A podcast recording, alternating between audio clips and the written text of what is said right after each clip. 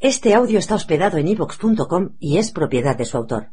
ivox.com es el audioquiosco gratuito de radios y podcast en español.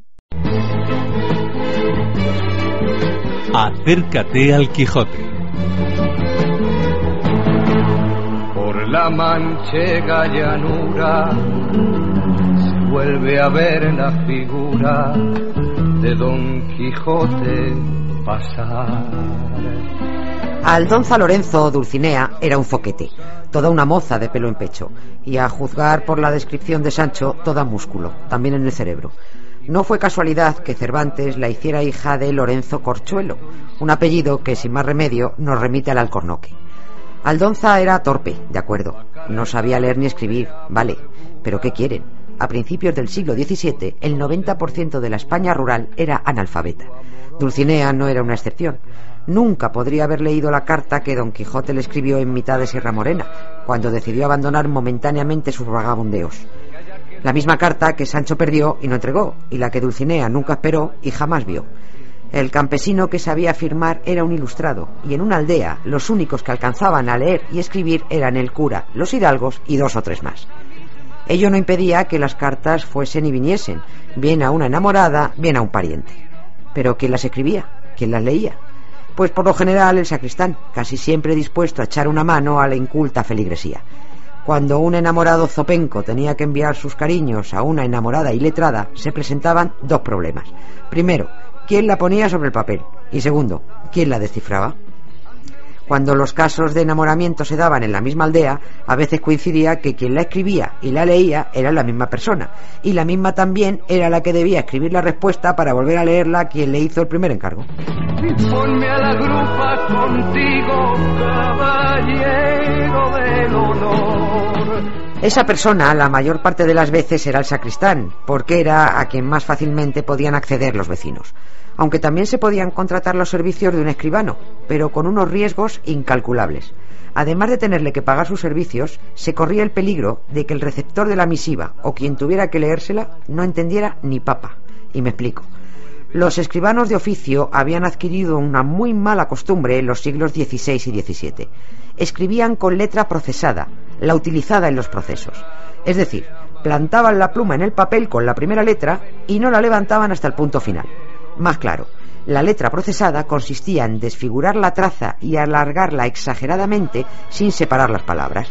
Una letra que, como le dice Don Quijote a Sancho, no la entiende ni Satanás. Por eso el escudero se va con el encargo de buscar un maestro o un sacristán que traslade con buena letra cortesana, no procesada, la carta Dulcinea. Los escribanos que utilizaban la letra procesada eran, así de claro, unos caraduras. Como su sueldo era directamente proporcional a las planillas que llenaran, empleaban la letra procesada para llenar hojas y hojas en las que apenas entraban unas palabras. Cuantas más planillas llenaran, más cuartos cobraban.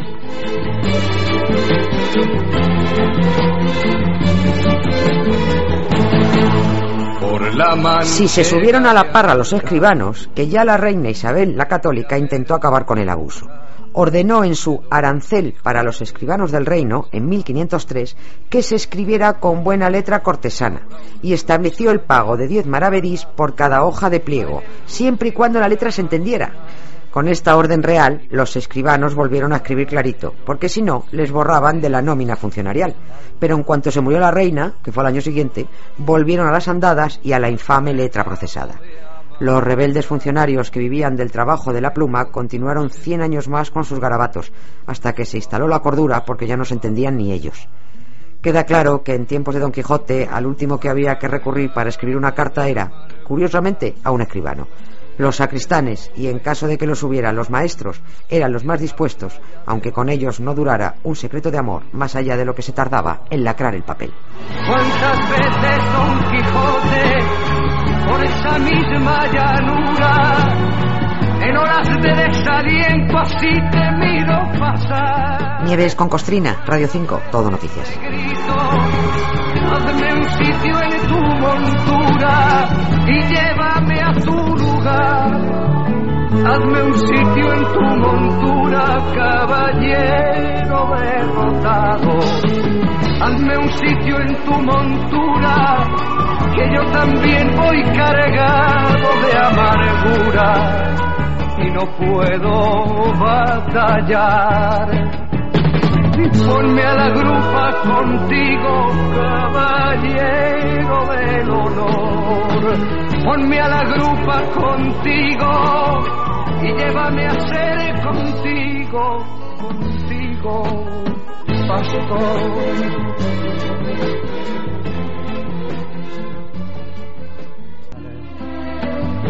Don Quijote no tuvo encuentros destacables con prostitutas, porque él veía damas donde solo había rameras. Y no se habían visto en otra las dos meretrices que se toparon con Don Quijote y al que tuvieron que armar caballero, porque fue el servicio más estrafalario que jamás les habían pedido. Doña Tolosa le calzó la espada, Doña Molinera la espuela, y Don Quijote no se calzó nada de nada. Primero, porque era un cincuentón casto. Segundo, porque no tenía intención. Y tercero, porque como dice el cancionero de Sebastián de Orozco, el que quiere servir siendo solo a dos señoras es imposible cumplir. La que cumplía cuando podía era Maritornes, la moza de la venta, que no era ramera al uso, solo un poco casquivana cuando se dejaba caer por la fonda algún arriero que cubriera sus necesidades. Cervantes la bautizó como Maritornes, como a otra podría haber apodado Maricastaña, Marimandona o Maricomino, puesto que el servicio que presta la moza de una venta es llevar a los viajeros lo que piden, y todos al pedir algo exigen que vuelva, que torne pronto, con Maritornes se quedó. Poco sospechó Cervantes que con su bautizo dio nombre a una especie entera, porque para el castellano ha quedado, según el diccionario de la lengua, que una maritornes es una moza de servicio ordinaria, fea y hombruna. Y sí, ordinaria y fea era maritornes, pero no puta.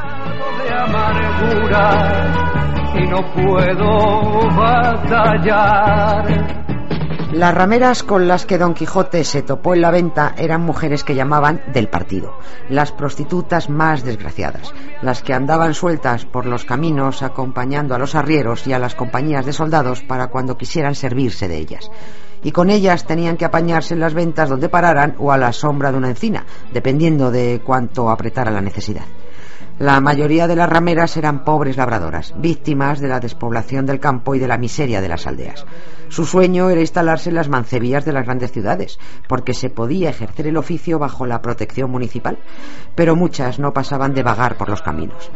La competencia por hacerse con un puesto de puta municipal, llamémoslo así, era tan feroz que cuando una ramera moría o enfermaba, su puesto se lo disputaban casi a torta limpia frente a los magistrados y es que los ingresos en las mancebías eran decentes. Las de muy buen ver, aseadas y bien vestidas, rascaban unos cinco ducados diarios, pero con las que había que apagar la luz se tenían que contentar con menos de un ducado al día. Si tuviéramos que hacer una arriesgada equivalencia en cuanto a poder adquisitivo, las de alto standing salvaban el día con unos 250 euros y las menos agraciadas con unos 30.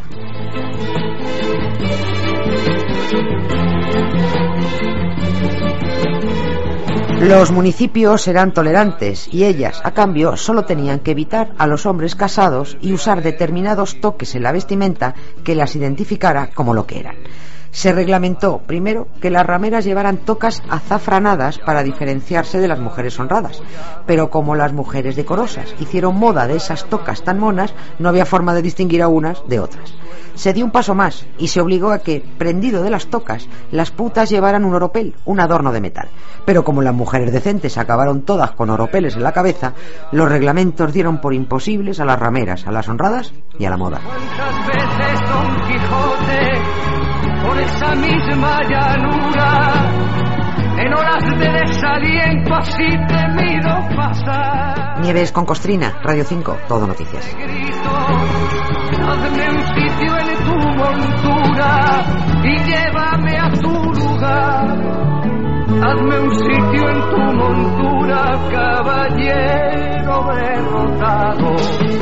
Hazme un sitio en tu montura, que yo también voy cargado de amargura y no puedo batallar. Ponme a la grupa contigo, caballero del honor. Ponme a la grupa contigo y llévame a ser contigo, contigo, pastor.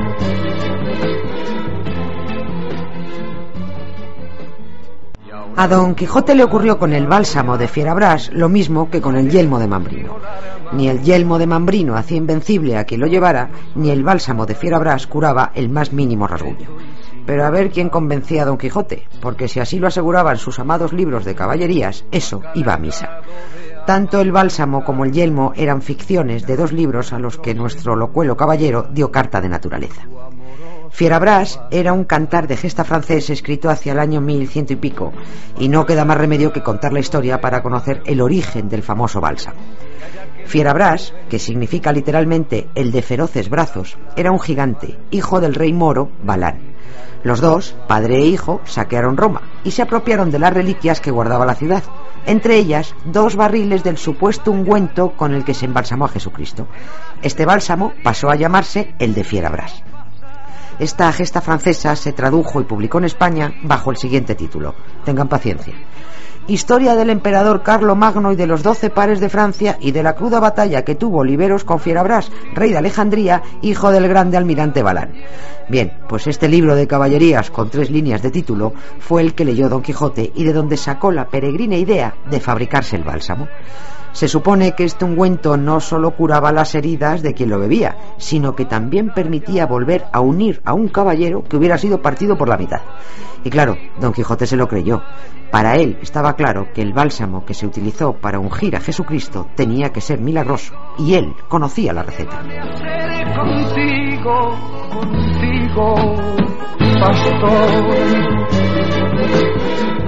Cuando al caballero andante ya no le cabían más golpes en el cuerpo, encargó a Sancho que buscara aceite, vino, sal y romero, y con ellos organizó un enjuague infernal, su particular bálsamo de Fierabras. Don Quijote no iba desencaminado, porque estos cuatro ingredientes, por separado, eran la base de la medicina casera. Escuchen este refrán de la época. En teniendo aceite, sal, vino y romero, media botica tenemos. Estos cuatro elementos estaban relacionados con los cuatro humores vitales del hombre definidos en la medicina griega. La sangre, la flema, la bilis amarilla y la bilis negra. Cuando uno de estos humores se descompensaba, se supone que tenía remedio con alguno de los componentes que le era afín. Los cuatro ingredientes juntos, sin embargo, ponen el cuerpo del revés. Don Quijote lo bebió, se puso malísimo, vomitó, durmió y mejoró. Sancho, también con el cuerpo molido, tomó a dos manos la bebida del feo Blas, que así llamaba el bálsamo. Se puso malísimo, vomitó, se puso peor, se le fue media vida en una diarrea y creyó morir. La conclusión que sacó Don Quijote fue evidente. El bálsamo de Fierabras no producía el mismo efecto a un caballero andante que a un escudero. En de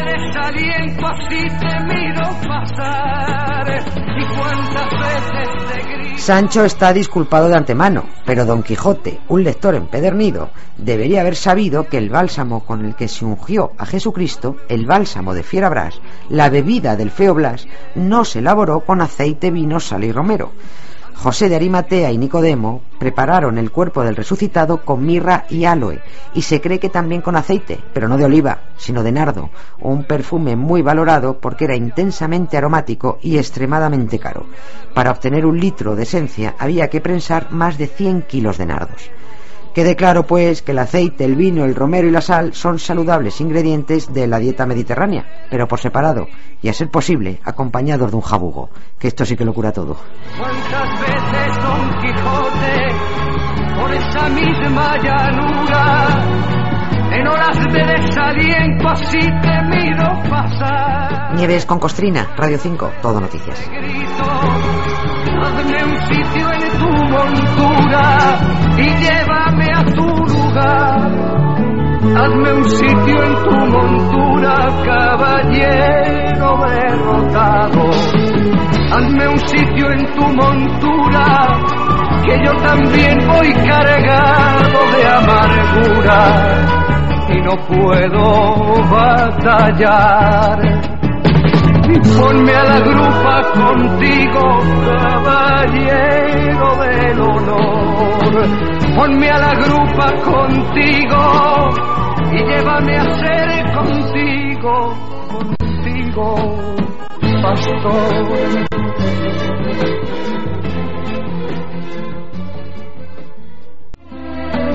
Una de las quijotadas más sonadas de Don Quijote fue la liberación de los galeotes. Aquí es donde al caballero se le fue la cabeza del todo, porque llevado de su peculiar sentido de la justicia, acabó liberando a gentes de mal vivir que caminaban engrilletados hacia galeras. En el pecado llevó la penitencia. Los liberados se revolvieron contra sus libertadores y la emprendieron a pedradas con Don Quijote y Sancho. Hasta Rocinante acabó besando tierra manchega. En aquellos siglos cervantinos a uno le condenaban a galeras por menos de nada. Un estornudo maldado era suficiente excusa para que te tuvieran bogando un mínimo de dos años en las naves de la corona. Se necesitaban tantos brazos para mover los barcos que la condena para prácticamente todos los delitos era remar, remar y remar. Daba igual si habías robado un canasto de ropa, si eras un alcahuete o si estando casado te habías acostado con la vecina de al lado. Acababas en galeras, hicieras lo que hicieras. Azotes y galeras eran castigos tan comunes que esta frase quedó en el uso común para llamar a la comida ordinaria. Les pongo un ejemplo. Si el sustento de hoy era una sopa con un poco de tocino y mañana también, y lo mismo al día siguiente, era lógico oír la queja, otra vez azotes y galeras.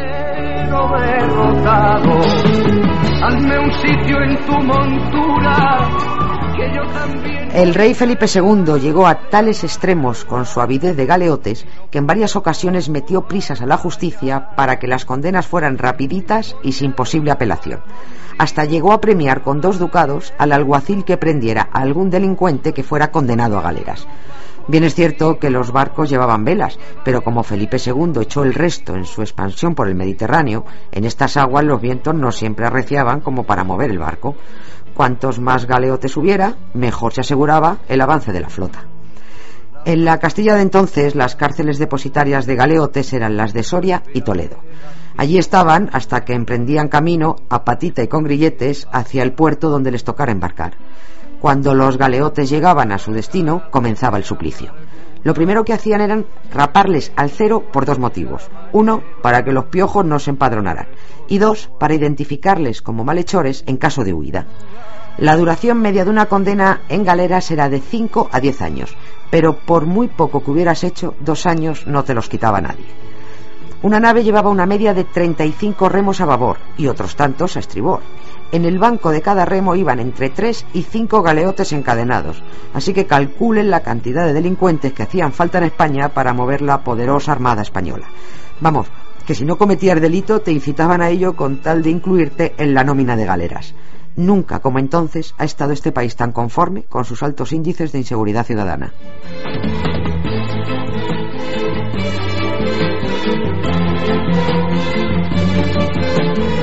Imaginen las condiciones de los galeotes, engrilletados permanentemente, nada de levantarse a desaguar, mojados siempre, porque las olas entraban sin tregua, sucios, andrajosos. El 18% de los condenados moría antes de recuperar la libertad. Por supuesto, en mitad de una batalla naval, también los galeotes llevaban la peor parte, porque además de recibir cañonazos, el esfuerzo que tenían que hacer era sobrehumano durante las maniobras de ataque. Que si ahora bogar hacia babor, que si ahora hacia estribor, y había que remar mucho y bien, sobre todo cuando tocaba escapar del enemigo. Si un barco de la escuadra contraria te alcanzaba y te hundía, como los galeotes iban encadenados, se iban directamente al fondo. La condena a galeras la suprimió definitivamente Carlos IV a finales del siglo XVIII y ya no quedó más remedio que evolucionar. Los condenados ahora viajan en autobús y si tienen régimen abierto solo reman en el estanque del retiro. ¿Cuántas veces Don Quijote esa misma llanura en horas de desaliento así te miro pasar? Nieves con Costrina, Radio 5, Todo Noticias. hazme un sitio en tu montura y llévame a tu lugar. Hazme un sitio en tu montura, caballero derrotado. Hazme un sitio en tu montura, que yo también voy cargado de amargura y no puedo batallar Ponme a la grupa contigo, caballero del honor. Ponme a la grupa contigo y llévame a ser contigo, contigo, pastor.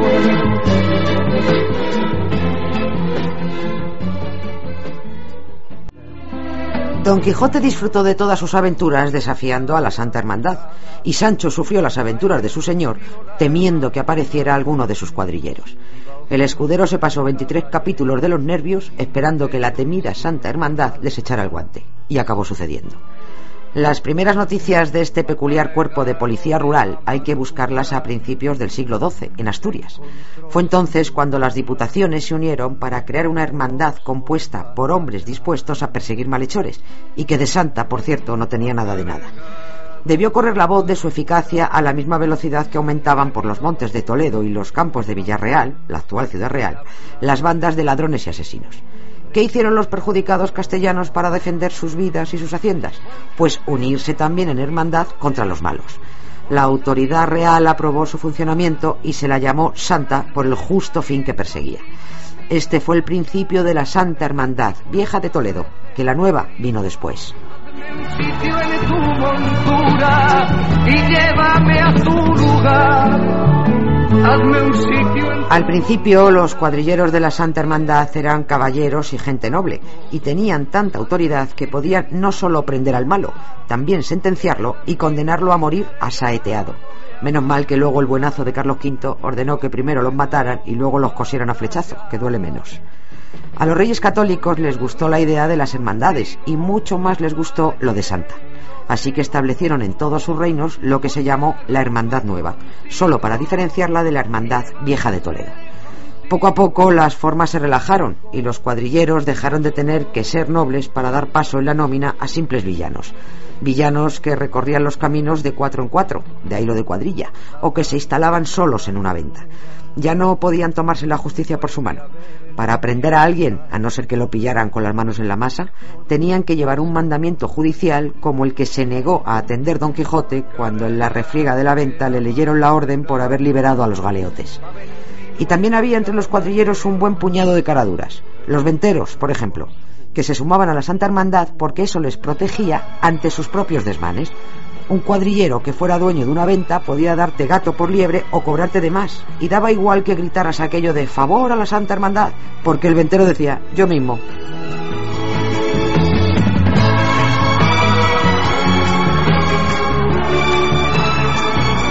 Los cuadrilleros de la Santa Hermandad comenzaron siendo muy formales, porque hasta iban uniformados, pero luego ya se les diferenciaba solo por otros atributos.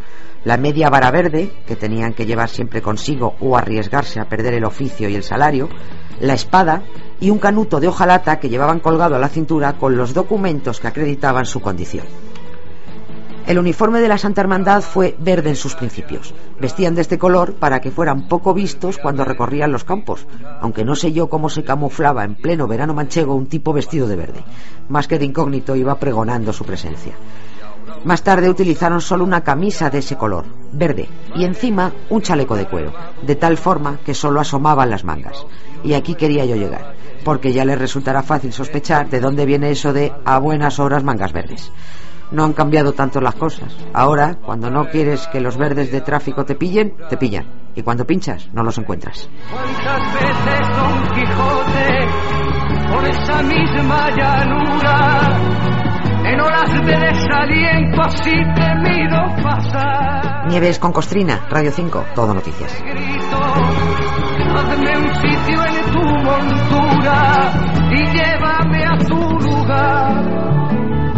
un sitio en tu montura, caballero derrotado.